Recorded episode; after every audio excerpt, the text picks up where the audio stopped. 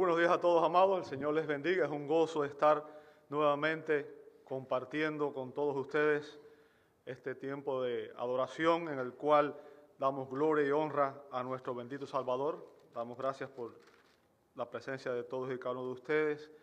Y les invito a que por favor abran sus Biblias en la primera carta del apóstol Pablo a Timoteo, en el capítulo 2. Primera Timoteo 2. Y hoy va a ser el último mensaje de una serie de, fueron tres al final, que va del verso 9 al verso 15, donde el apóstol Pablo habla del rol de las mujeres en los cultos públicos, ¿verdad?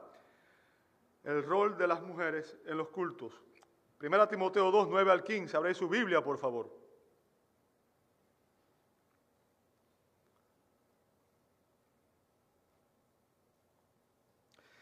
Dice así la Sagrada Escritura.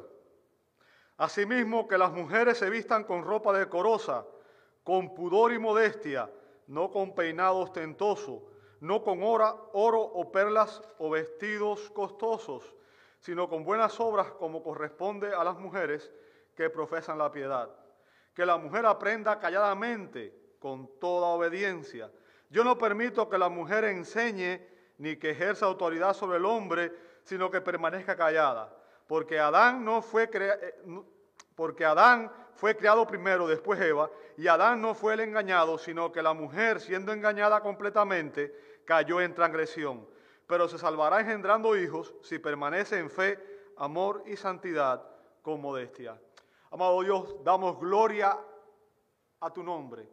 Gracias por la cruz, gracias por la obra de Cristo, porque es en ella que recibimos el perdón por todos nuestros pecados. Y en esta mañana, Señor, venimos ante tu presencia, oh Dios, no por nuestros méritos, sino por los méritos de nuestro amado Señor y Salvador, el gran Dios y Salvador Jesucristo, para darte la gloria, la honra, Señor, y para rogar que tu Espíritu Santo sea el que nos guíe a toda verdad, nos ilumine y nos permite entender el mensaje que tu palabra tiene para nosotros.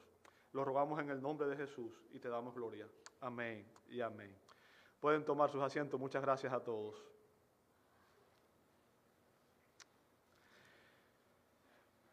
¿Puede una mujer ser pastora? ¿Puede una mujer predicar en la iglesia? Esa es la pregunta que estamos respondiendo en estos versos. ¿Puede una mujer ser pastora? ¿Sabe? En una encuesta que se realizó, que se realizó en el 1960. Y recuerda, el 1960 fue el año que empezó, eh, eh, se, hubo una, una eh, explosión, una manifestación sexual.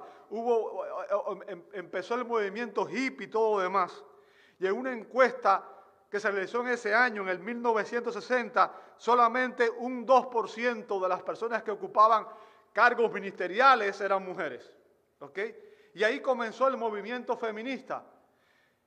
Y en otra encuesta que se realizó en el año 2017, o sea, hace apenas unos años atrás, arrojó que el 40% de los evangélicos está de acuerdo con que existan mujeres pastoras.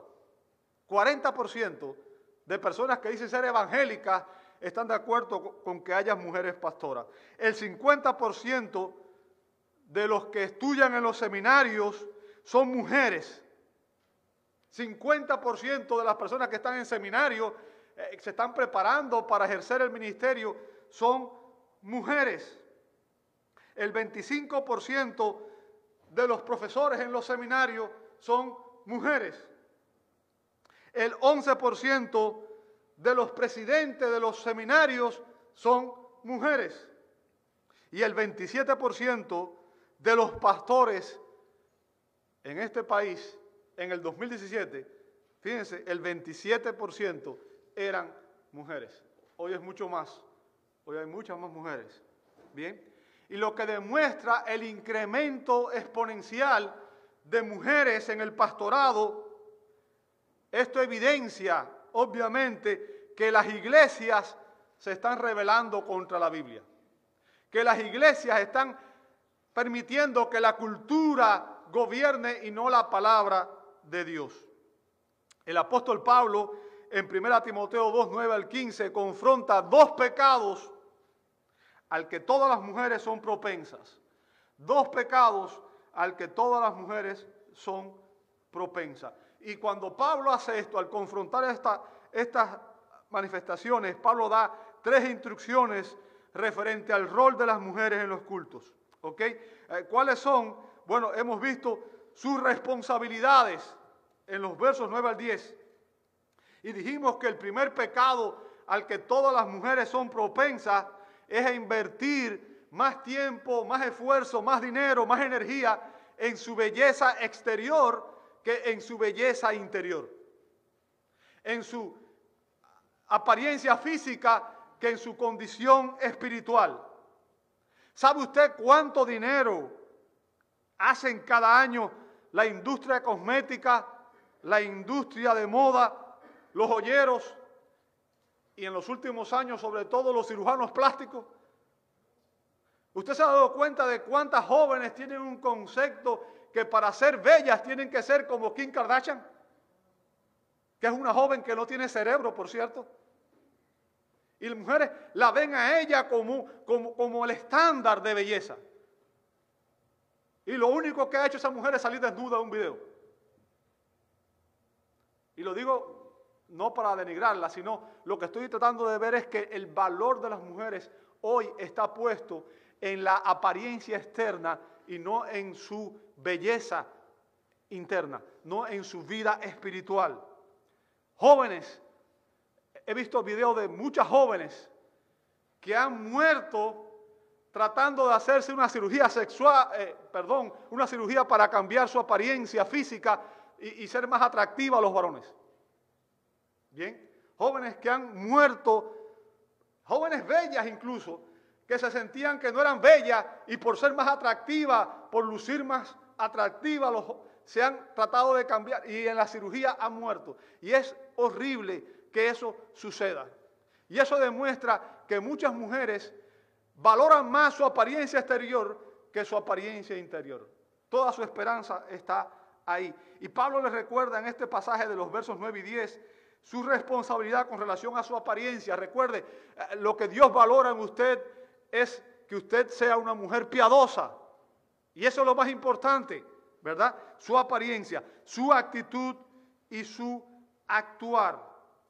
Vivimos en una sociedad que está sexualizada, una sociedad en que las mujeres se han obsesionado con su apariencia exterior y eso ha traído una desgracia para la familia porque obviamente está causando que muchas, muchas mujeres hoy busquen independizarse y vivir su vida de una manera que no le agrada a Dios. En segundo lugar, vemos las restricciones, versos 11 al 14.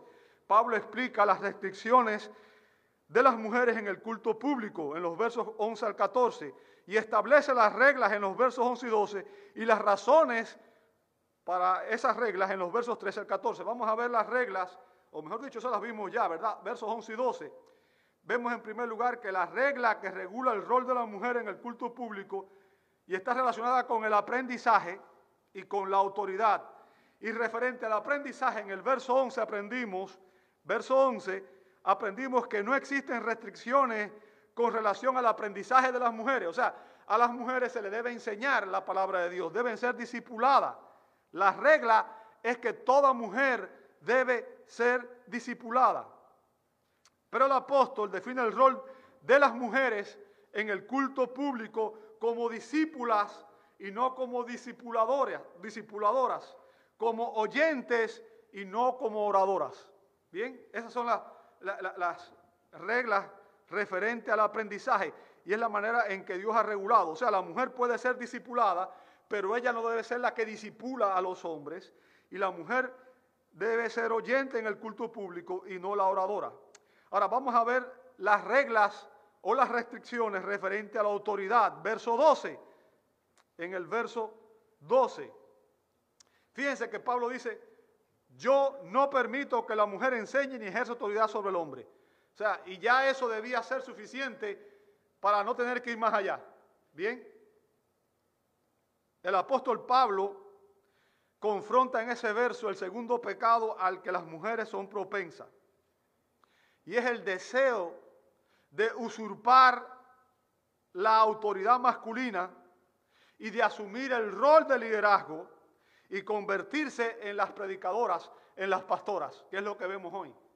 Bien.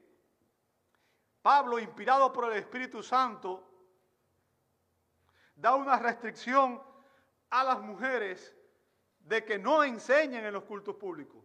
Fíjense que les dice literalmente, no permito que la mujer enseñe ni ejerza autoridad sobre el hombre. Y recuerde, la persona que predica, la persona que enseña, está ejerciendo autoridad.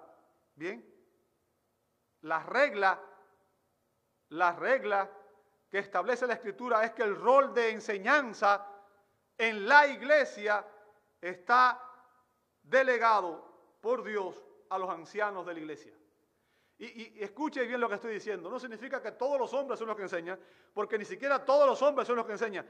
Dios delegó la autoridad y el rol de liderar la iglesia a los ancianos, a un grupo de hombres específicos. Bien. A la mujer cristiana se le ordena que no ejerza autoridad sobre, ¿sabe? El término que usa ahí esa expresión, ejerza autoridad sobre, es una sola palabra en el griego, ¿ok? Y denota a una persona que actúa asumiendo autoridad por su propia cuenta. Una persona que actúa asumiendo autoridad por su propia cuenta, ¿ok? Significa que aquellas mujeres que asumen este rol, el rol del pastorado o predicar en el culto público, actúan por su propia autoridad, tratan de ejercer dominio, tratan de ser dominantes y lo hacen por su propia autoridad, no en nombre de Dios. ¿Ok? Las mujeres son tentadas a pecar ejerciendo autoridad sobre los hombres por su propia cuenta. ¿Sabe? Y escuché varios videos esta semana eh, referente a este tema, de precisamente mujeres que se han hecho famosas por, ser pastoras. Y, ellas dicen, no, es que Dios me dijo a mí que yo debía predicar. Dios me dijo a mí. O sea, Dios le habló a ellas de manera independiente. En otras palabras, ella recibe la autoridad no por la escritura, no por el mensaje de la palabra de Dios, sino porque ellas tienen una comunión tan íntima con Dios que Dios les dijo a ellas que ellas podían predicar. Lo cual obviamente sabemos que es obviamente una rebelión porque la escritura fue inspirada por Dios y Dios no va a pedir que una persona haga algo que él en la escritura le dice claramente que no lo haga. Bien. Las mujeres son tentadas a pecar ejerciendo autoridad sobre los hombres por su propia cuenta. Ahora, los que defienden la posición igualitaria, y, para que sepan, en la iglesia existen dos posiciones. La posición igualitaria es la que dice que hombres y mujeres no solamente somos iguales en valor, honor, ¿verdad? Porque ambos fuimos creados a la imagen de Dios, sino que no existen diferencias de roles, que hombres y mujeres pueden hacer las mismas cosas. Esa es la posición igualitaria. ¿Se entendió? Ahora, nosotros creemos en la posición complementaria. ¿Qué significa? Hombres y mujeres fuimos criados a imagen y semejanza de Dios, tenemos el mismo valor. El hombre no es mejor que la mujer, ni es superior a la mujer, y la mujer no es inferior al hombre de ninguna manera. Pero sin embargo, Dios nos dio roles diferentes, a hombres y a mujeres. Bien, Ahora, los que defienden la posición igualitaria, que es la que dice que hombres y mujeres pueden tener los mismos roles, y los feministas dicen que lo que Pablo prohíbe aquí es que las mujeres ejerzan una autoridad abusiva. Pero eso no es lo que dice el texto bíblico. Eso no es lo que de lo que Pablo está hablando aquí. No está hablando del abuso de autoridad.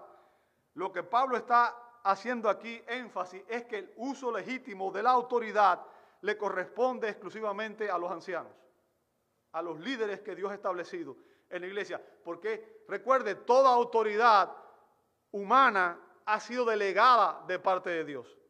Bien, Dios estableció las autoridades, todas las que hay, dice Romanos 13. Por tanto, es Dios quien determina quiénes deben ejercer la autoridad. Ahora, la pregunta es, ¿Cómo justifican los que defienden la posición igualitaria y las feministas su rebelión?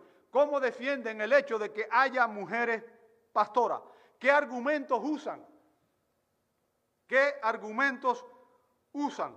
Bueno, déjenme decirle, el argumento más común que las mujeres feministas usan es que Dios, a lo largo de la historia, en el Antiguo Testamento y en el Nuevo Testamento, en algunas ocasiones usó mujeres como profetas para dar mensajes.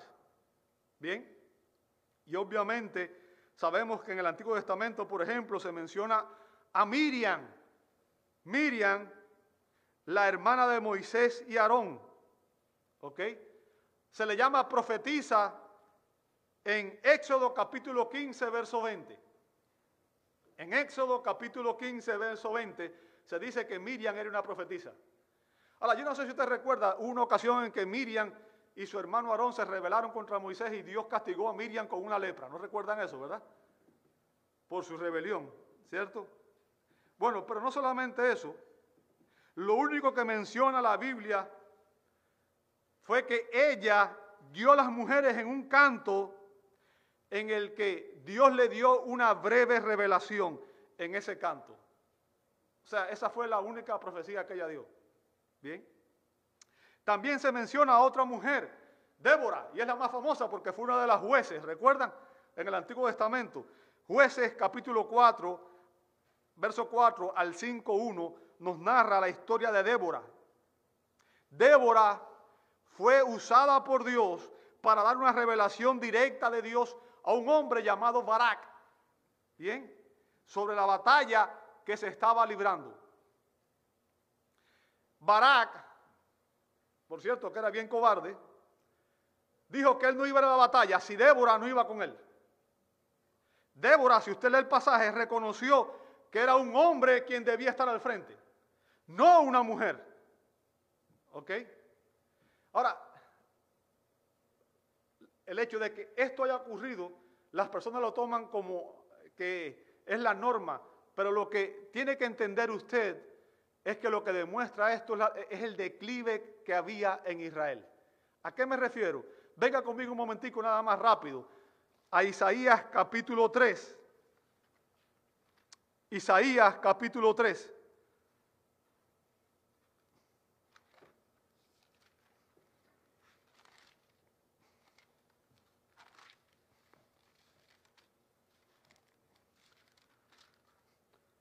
Isaías capítulo 3, Dios está dando, está anunciando que habrá juicio contra Jerusalén y Judá. ¿Ok? El reino del sur, Judá. ¿Bien? Y escuche lo que dice Isaías. Isaías 3.1. Porque el Señor, Dios de los ejércitos, Escuche lo que dice, quitará de Jerusalén y de Judá el sustento y el apoyo, todo sustento de pan y todo sustento de agua, al poderoso y al guerrero, al juez y al profeta, al adivino y al anciano, al capitán de cincuenta y al hombre respetable, al consejero, al diestro artífice y al hábil encantador. Les daré muchachos por príncipes y niños caprichosos gobernarán sobre ellos, y el pueblo será oprimido. Ahora venga conmigo al verso 12. Verso 12. Oh pueblo mío, sus opresores son muchachos y mujeres dominan. Mujeres dominan. ¿Ok? Fíjense. Aquí está hablándose, obviamente, de cómo había un declive en Israel, porque los hombres a quienes Dios le había dado el rol de liderazgo no estaban cumpliendo su función. Y obviamente Débora reconoció eso. Y el hecho de que Barak no estuviera dispuesto a asumir el rol y que Débora tuviera que asumir el rol, no implica que ella estaba asumiendo ese rol por, porque ella quería usurpar el rol del hombre. Lea el contexto y se va a dar cuenta que es así. Bien, ella reconoció que era un hombre que él debía estar al frente. Después tenemos a Hulda, que es mencionada en Segunda de Reyes 22, capítulo 22, 14 al 20, y en Segunda de Crónicas, capítulo 34, verso 22. Y esta mujer, Hulda, recibió también una revelación de Dios que ella debía transmitirle al sacerdote Ilcias sobre el juicio venidero que vendría sobre Jerusalén y Judá también. Fíjense, Dios seguía juzgando a su pueblo. ¿Por qué? Por su pecado. Porque no estaban en obediencia. Bien. Después tenemos a otra profetisa llamada Noedias, que es mencionada en Nehemías capítulo 6, verso 14, y a esa se le llama una falsa profetisa. Bien. Después tenemos a la esposa de Isaías, que es llamada profetisa en Isaías 8.3. Y la única razón por la que es llamada profetisa es porque ella dio un hijo cuyo nombre tenía un significado profético. O sea, esta mujer nunca dio una profecía, pero aún así es llamada profetisa. Eso es lo que vemos en el Antiguo Testamento. En el Nuevo Testamento tenemos a Ana. Ana, recuerdan cuando Jesús fue llevado al templo, ella fue allí, ¿ok? Cuando Jesús fue llevado a ser dedicado y ella pronunció una palabra del Señor en Lucas 2, 36 al 38. Y finalmente tenemos a las cuatro hijas de Felipe, quienes fueron, en una ocasión fueron utilizadas por el Señor para hablar en su nombre en Hechos 2, en Hechos 2 21, 9.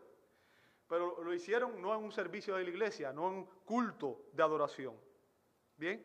Ahora, cuando usted lee el Antiguo Testamento, usted puede notar que Dios no escogió nunca a una mujer para que fuera sacerdote. Nunca.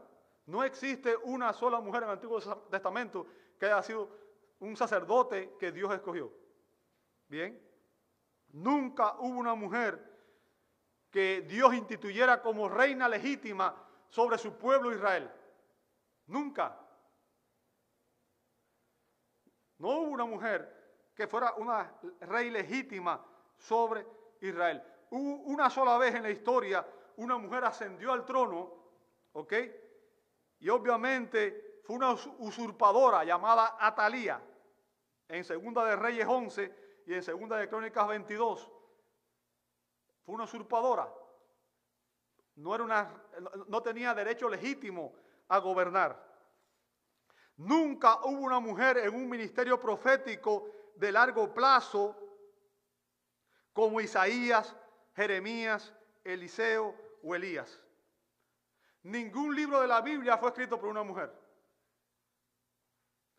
Jesús, Jesús nunca escogió a una mujer como apóstol. Nunca. Nunca se menciona en el Nuevo Testamento que una mujer haya sido anciana o pastora de una iglesia. No aparece. ¿Ok? ¿Qué es lo que evidencia esto? Esto evidencia que el rol de liderazgo fue establecido por Dios, fue dado por Dios a los hombres. ¿Ok? Y recuerde, cuando hablamos de sacerdocio, rey y profeta, estamos hablando del Antiguo Testamento, de, Dios, el propósito de Dios era hacer una teocracia y el pueblo se rebeló contra Dios, ¿ok?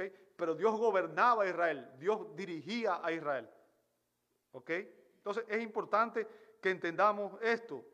El liderazgo Dios lo confirió a los hombres. Bien, hemos visto la regla y la regla es que las mujeres no deben ejercer autoridad sobre los hombres y ahora examinaremos las razones de las restricciones en los versos 13 y 14. Fíjense, debemos distinguir, y esto es importante y quiero que usted me preste atención, en pasajes que describen prácticas culturales temporales. Por ejemplo, en la carta a los Corintios se habla de que la mujer debía usar velo, porque en aquella cultura el el velo era un símbolo de sumisión. ¿Ok? Pero eso era una práctica cultural, era una práctica temporal. Hoy las mujeres en este país no necesitan usar velo como un símbolo de sumisión. Bien. Entonces, en la escritura también, por ejemplo, vemos que Jesús lavó los pies de los discípulos. Porque recuerden, en aquella cultura la gente andaba en sandalia, andaba por el, eh, eh, eh, caminando por el desierto, los pies se llenaban, de, se llenaban de arena y con el sudor, usted ha visto un pie con sudor y arena, es algo desagradable, ¿cierto? Entonces se acostumbraba a que cuando alguien llegaba a la casa se le lavaba los pies, pero esa era una cuestión cultural. Bien, usted hoy anda con zapatos cerrados y los hombres andamos con zapatos y con media y no necesitamos que nadie nos lave los pies cuando llegamos a una casa. Entonces es una cuestión cultural, es temporal, ¿se entiende? Ahora, hay otras prácticas que son principios universales y eternos. Bien. Ahora, cuando Pablo habla del rol de la mujer, está dando una restricción que es universal. Vimos en 1 Corintios 14, 34 que Pablo dice, las mujeres guarden silencio. Y fíjense que dice, en las iglesias, no dice la iglesia de Corinto, sino dice las iglesias, en todas las iglesias. Por tanto, es una restricción, un mandato a todas las mujeres, en todas las iglesias, en todo lugar y en todas las épocas. Bien. Ahora, ¿por qué razones Dios da este mandato? Vamos a ver que las razones que Dios da para que existan diferencias entre el rol del hombre y de la mujer no son culturales, no tienen nada que ver ni con Corinto, ni con Éfeso, ni con nada de eso. Las razones por las cuales Dios estableció roles diferentes entre los hombres y las mujeres son teológicas. Bien, Pablo da aquí argumentos teológicos para prohibir que las mujeres prediquen en el culto público. Y esos argumentos están fundamentados en el orden de la creación original y en los roles que Dios le asignó a hombres y mujeres cuando los creó. Bien. Fíjense, los que defienden la posición igualitaria y las feministas han acusado al apóstol Pablo de ser un misógino, o sea, un hombre que odiaba a las mujeres, ¿bien? Y que estaba tan influenciado por su cultura que lo que él escribe en estas cartas, obviamente, no era la voluntad de Dios. Pero si usted sabe, como dice segunda de Pedro 1.21, que ninguna profecía de la Escritura fue traída jamás por voluntad humana, sino que los santos hombres de Dios hablaron siendo inspirados por el Espíritu Santo, usted se va a dar cuenta que si Pablo escribió esto y era su opinión, su voluntad, entonces tenemos que cerrar nuestras Biblias e irnos, porque entonces no podemos confiar en la Escritura. Bien. Por tanto, cuando Pablo dio estos mandatos, lo hizo bajo la unción, bajo la inspiración del Espíritu Santo. Bien, tenemos que entender eso.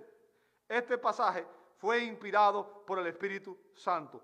Pablo fue el mensajero, pero el mensaje que Pablo da viene de Dios mismo. Bien, es importante que entendamos esto. Y Pablo da las razones en que basa estas restricciones. Y las razones en que basa la restricción de que la mujer no debe predicar está fundamentada en el orden de la creación según vemos en el verso 13, y en el orden de la caída en el verso 14. Vamos a empezar con las razones por las que Pablo restringe que las mujeres sean pastoras. Verso 13, el orden de la creación. Fíjense lo que dice, porque Adán fue qué cosa? Fue creado o formado primero, después Eva. ¿Lo vio ahí conmigo? Fíjense, los que defienden que las mujeres sean pastoras argumentan que el rol subordinado de la mujer es una corrupción del diseño original de Dios y que los roles de hombres y mujeres vinieron como resultado de la caída, de la maldición. Y ellos usan, obviamente, Génesis 3.16. Génesis 3.16 cuando Dios le dijo a la mujer, en gran manera multiplicaré tu dolor en el parto. Con dolor darás a luz a tus hijos. Y con todo, tu deseo será para tu marido y él tendrá dominio sobre ti. Bien, y, lo que está diciendo ese pasaje son la maldición que vino a consecuencia de la caída. Fíjense, Dios dice, a consecuencia de la caída, todas las mujeres hoy cuando dan a luz tienen dolores, ¿sí o no? Y eso es universal, ¿sí o no? Todas las mujeres en todos los lugares cuando dan a luz saben que duele. ¿Ok? Ahora, lo que vemos ahí es que Dios dice que a partir de ese momento había una lucha de poder. Dios dice, el hombre tendrá dominio sobre ti. Ahora, la intención del hombre, la intención natural pecaminosa del hombre es ejercer un dominio despótico sobre la mujer. Y es por eso que muchas veces vemos el machismo, ¿verdad? Y la intención pecaminosa de la mujer es rebelarse contra el hombre y es por eso que existe el feminismo.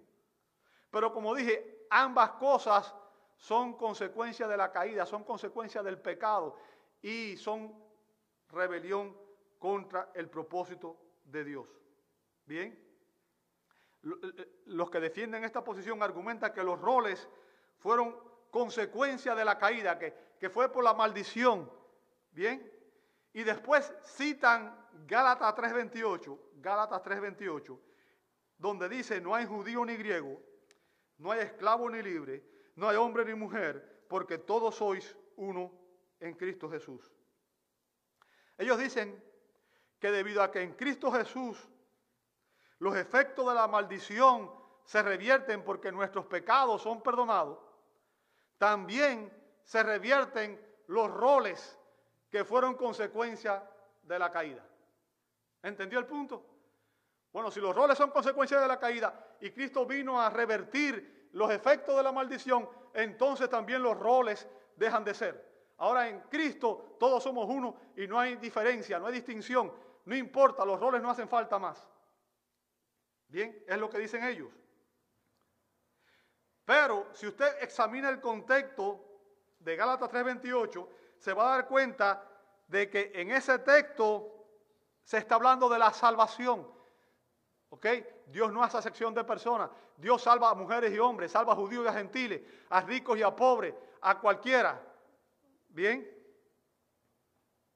Y obviamente tenemos igual valor ante Dios en Cristo. Y eso la Biblia enseña de principio a fin. No hay nadie que sea superior. Existe igualdad espiritual entre los creyentes. Igualdad espiritual entre los hombres y las mujeres. El hombre no es superior a la mujer. ¿Ok? Sin embargo, esa igualdad no es incompatible con los roles de liderazgo y de sumisión ordenados por Dios en la iglesia y en el hogar. Bien, de hecho, encontramos muchos pasajes en el Nuevo Testamento donde se enseñan claramente que los roles continúan vigentes. Y voy a citar nada más que algunos, porque si cito muchos no voy a tener tiempo aquí, ¿verdad? Pero usted viene conmigo a 1 Corintios 11.3. 1 Corintios 11.3 dice, pero quiero que sepáis que la cabeza de todo hombre es Cristo. Y la cabeza de la mujer, ¿quién es? Es el hombre. ¿Sabe qué está diciendo ahí? Fíjense, y yo quiero que usted entienda, vamos a ponerlo en el contexto. No dice que la mujer no tiene cabeza, eso no es lo que está diciendo, ¿ok? Por, por si acaso alguien piensa eso. No es eso lo que está diciendo. El término cabeza ahí significa el líder. Está hablando de liderazgo. Y no está restando el hecho de que la mujer sea inteligente y que la mujer tenga decisiones. Lo que está diciendo es que en la relación de familia, el esposo es la cabeza de la mujer. La cabeza de la mujer es el hombre y la cabeza de Cristo es Dios. ¿Lo vio ahí conmigo? Ahora, y ahí viene lo que enseña la Escritura. ¿Es Cristo inferior al Padre? ¿Es el Hijo inferior al Padre? No.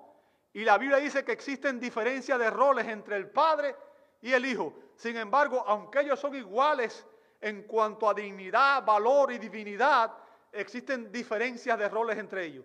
Y ese es el principio que se usa en la Escritura para establecer que los hombres y las mujeres somos iguales en valor, pero existen diferentes roles entre nosotros. ¿Entiende el punto? Ese es el fundamento. Así como el Padre, el Hijo y el Espíritu Santo son iguales en deidad, en eternidad, en gloria, entre ellos existen roles diferentes. El hombre y la mujer son iguales en dignidad, sin embargo, son diferentes en roles. Y es Dios quien establece que el hombre a ser el líder, ¿verdad? Fíjense, aunque Jesucristo fue plenamente igual al Padre, Él se sometió voluntariamente al Padre.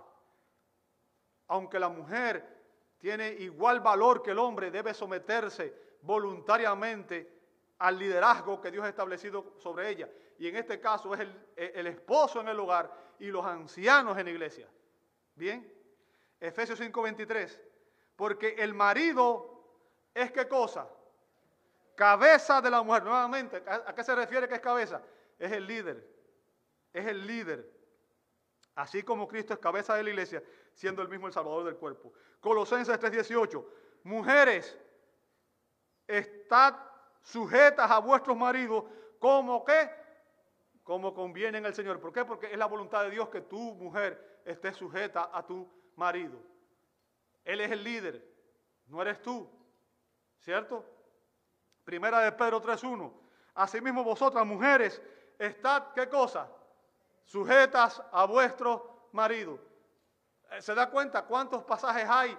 Demuestran que el rol de la mujer es someterse a su esposo en el hogar y someterse a el liderazgo de la iglesia en la iglesia. Bien, o sea, los roles no han sido abolidos, los roles siguen vigentes. Bien.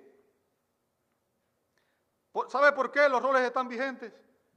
Porque los roles no son consecuencia de la caída.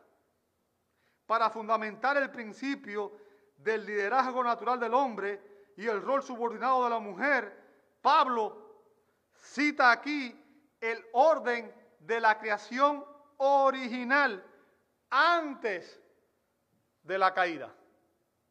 Antes de la caída. Fíjense lo que dice Pablo. Porque Adán fue, ¿qué cosa? Verso 13. Porque Adán fue creado primero. Y está hablando del orden en que fueron creados. Bien. Adán fue creado o formado primero. O sea, él fue el primero en rango. Y por tanto se considera que él es el líder. Bien. El principio que Pablo invoca aquí es el que el primero ocupa el rol de liderazgo. Y es por eso que la mujer debía reconocer su autoridad. ¿Ok? Dios hizo o Dios creó a la mujer para que fuera, dice Génesis 2.18, ayuda idónea del hombre, no su líder, ayuda idónea. El líder era Adán, porque fue el primero en ser creado. Y la mujer dice 1 Corintios 11, 7 al 9, es gloria del hombre. ¿Bien? O sea, la, la, prioridad del papel del hombre es obvia. Pablo utiliza un argumento similar en 1 Corintios 11, 8 y 9. Dice, porque el hombre no procede de la mujer, sino la mujer del hombre. Pues en verdad el hombre no fue creado a causa de la mujer, sino la mujer a causa del hombre. O sea, el hombre vino de Dios. Dios lo creó. La mujer vino del hombre. ¿Entiende el principio? O sea, esto no es una cuestión cultural, no es temporal, tiene que ver con el orden de la creación original. Los roles de hombres y mujeres se basan en las distinciones dadas por Dios a los, a los sexos en la creación original. En otras palabras, el rol subordinado de la mujer no es una consecuencia de la caída, como una corrupción del diseño perfecto de Dios. Y el principio que Pablo usa aquí es el de la ley bíblica de la primogenitura. El principio de la ley bíblica de la primogenitura que establecía que el hijo mayor heredaba una doble porción de la herencia. Usted puede ver eso en Deuteronomio capítulo 21, versos 16 y el 17. Y la responsabilidad del liderazgo del hogar y en el culto. Bien. O sea, el primogénito, el primero, se convertía en la cabeza de la familia, el líder de la familia. Adán, por haber sido criado primero, era el líder de la familia. O sea, Pablo no deriva, Pablo no deriva el rol subordinado de la mujer de la caída, como algunos dicen. Sin embargo, él usa incluso la caída como una corroboración adicional de la intención de Dios de que el hombre fuera el líder. Y vamos a ver, o sea, vimos que en el orden de la creación Dios crea al hombre primero y eso le confiere el liderazgo su rol era ser líder, el rol de la mujer era, ser su ayuda idónea, sujetarse a él. Bien. Y ahora vamos a ver el orden de la caída, verso 14. Dice, y Adán no fue el engañado, sino que la mujer, siendo engañada completamente, cayó en transgresión. ¿Lo veis? O sea, este versículo explica que no fue Adán quien cayó primero. No fue Adán el primero en pecar. Dice el verso que primero la mujer siendo engañada completamente. Y el término que usa ahí significa engañar totalmente, seducir completamente. O sea, está diciendo que Satanás sedujo completamente a Eva. Bien. Cuando ella salió de la protección de Adán, fíjense que eh, eh, eh, Satanás la tomó, la, la encontró cuando estaba sola. Cuando ella salió de la protección de Adán, cuando ella actuó sin su liderazgo, sin su consejo, sin su protección, ella se volvió vulnerable. Y el enemigo aprovechó la ocasión y la engañó. Y el punto que Pablo está haciendo ahí es que la mujer necesita protección y que tiene esa vulnerabilidad. ¿Ok? Y eso no lo hace inferior. El hombre también tiene vulnerabilidades. Y no es bueno que el hombre esté solo. ¿Ok? La mujer fue diseñada con la necesidad de tener una cabeza, un líder y un protector. La caída Escuche bien lo que voy a decir porque esto es importante. Fue el resultado de violar el rol divinamente designado de los sexos y que la mujer actuara independiente del hombre. O sea, no solamente fue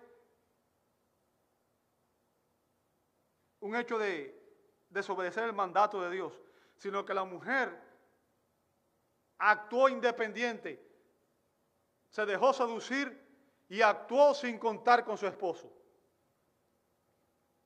Por tanto, esto evidencia que la mujer, sin la protección del hombre, está vulnerable. ¿Ok? Fíjese, la Biblia es clara cuando dice que aunque Adán no fue engañado por Satanás, él no fue engañado por Satanás. Eva vino después que ya había comido y le dio la fruta. Y Adán decidió comer, ¿sabe por qué? Porque ahora él no podía vivir sin ella. Y ese es el, esa es la debilidad de los hombres, ¿verdad? Ahora él no podía vivir sin ella. Ella era imprescindible para él. Era su complemento, su ayuda idónea. Y fíjense, aunque, aunque Adán no fue engañado por Satanás, como lo fue Eva, él también decidió desobedecer a Dios. Y déjame decirte, la Biblia no culpa a Eva. La caída, cuando se habla de la caída, la culpa no cae sobre Eva. ¿Sabe sobre quién cae? Sobre Adán. Como líder, Adán tenía la responsabilidad final. Es por eso que el Nuevo Testamento, cuando habla de la caída, se la adjudica a Adán, al pecado de Adán, no al de Eva. Usted puede ver eso en Romanos 5, 12 al 21 y en Romanos 15, 21 al 22, donde dice que el pecado entró en el mundo. ¿Por quién? Por un hombre, Adán, no por Eva. Aunque sabemos que fue Eva la primera que pecó, Dios no culpó a Adán, sino que culpó, eh, perdón, a Eva. Dios culpó a Adán por ser el líder. Sabe que el líder es responsable de todo lo que pasa, ¿verdad? Lo bueno y lo malo. Y en este caso, él, por ser el líder, era responsable de la seguridad de su esposa. Entonces, lo que quiero que usted entienda es que el liderazgo del hombre es parte del diseño de Dios para la creación. El hecho de que Dios creó al hombre para ser el líder y la mujer para ser su complemento, su ayuda idónea, es parte del diseño de Dios en la creación original. Y la trágica experiencia de la caída confirma la sabiduría de este diseño. Ahora, hemos visto las restricciones y finalmente vamos a terminar con el rescate. El rescate, verso 15. Dice el verso 15, y este es un verso difícil y mucha gente se confunde con él.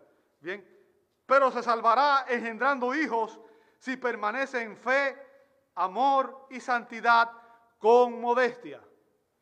¿Qué está diciendo Pablo aquí? Que la mujer para ser salvo tiene que ponerse a dar a luz como si fuera y que eso la va a traer salvación. No, no es eso lo que está diciendo. Déjame decirte, en la cultura actual, en la cultura actual se está haciendo todo lo posible para hacer desaparecer las diferencias que existen entre los hombres y las mujeres. ¿Bien? Hay una cosa que un hombre nunca podrá hacer. No importa lo que digan hoy las personas que están promoviendo este movimiento woke, como lo llaman.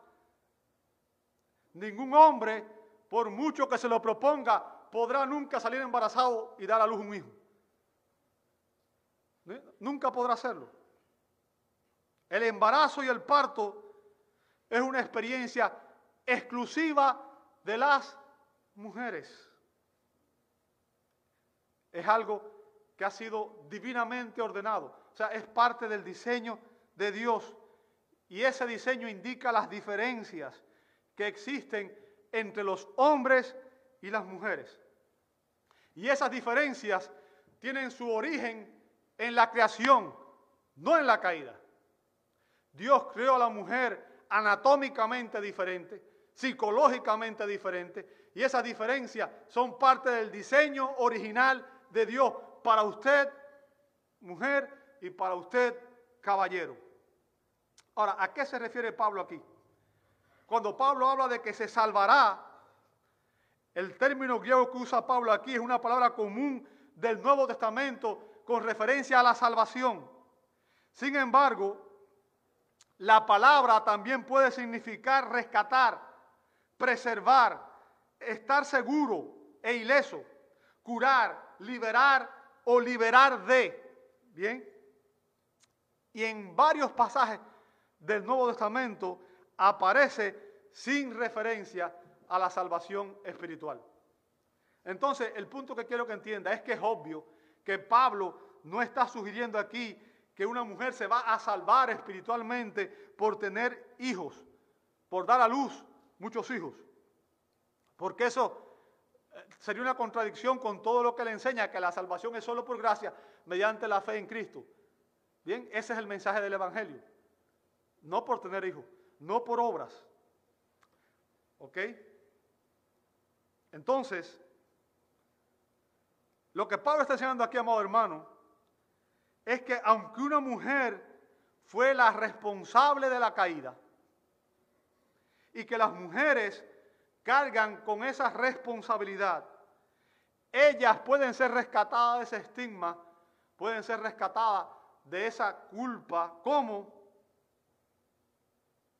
¿Cómo? Cuando la mujer cría hijos piadosos.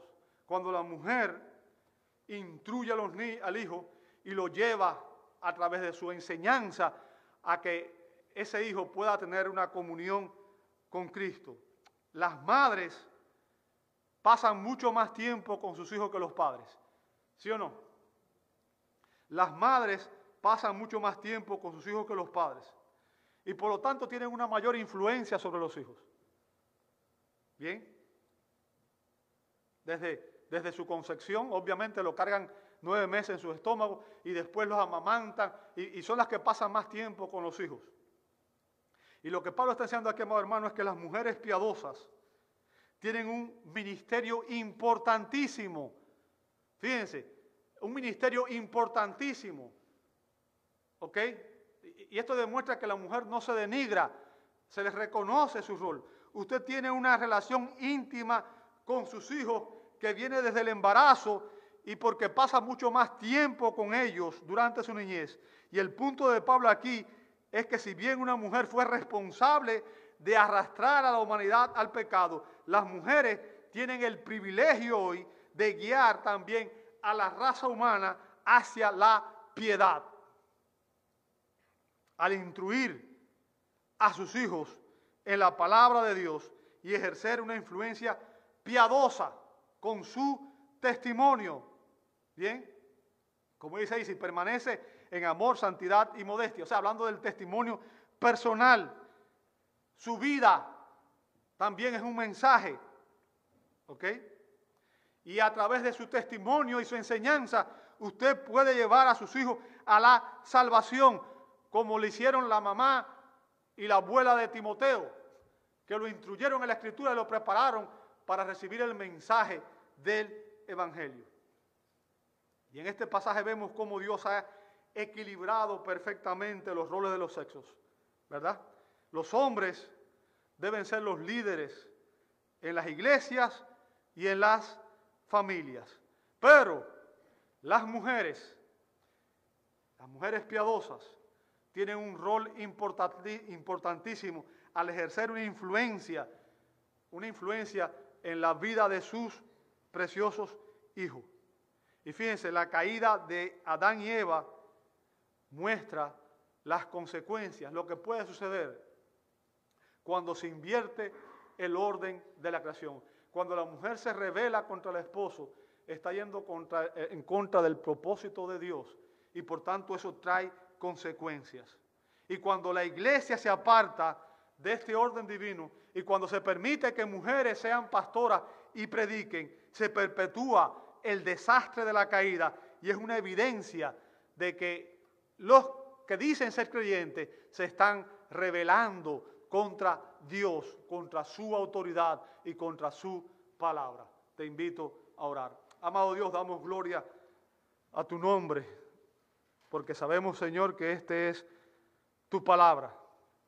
Y sabemos que los roles que tú ah, has dado a hombres y mujeres, Señor, fueron establecidos en la creación. Y que, eh, Señor, tu propósito es que nosotros vivamos acorde a esos roles. Que Padre, los hombres seamos líderes amorosos, líderes que honran tu nombre, líderes que como Cristo están dispuestos a dar su vida por amor, por proteger a sus esposas y en la iglesia también, Señor, líderes que están dispuestos, Señor, a servir y aún a dar su vida por las ovejas. Y Señor, también permite que las hermanas puedan entender que su rol de sujeción no es algo humillante, no es algo denigrante, sino que es parte del diseño original que tú les has dado para que ellas cumplan el propósito con el cual fueron creadas, Señor. Y que al cumplir el propósito, los roles que tú nos diste, ambos, hombres y mujeres, seremos, Señor, realizados plenamente y podremos honrarte con nuestras vidas y seremos bendecidos. Ayúdanos, Señor, a entender tu palabra y sobre todas las cosas aplícala en nuestros corazones para que podamos vivirla. Lo pedimos en el nombre de Jesús. Amén y amén.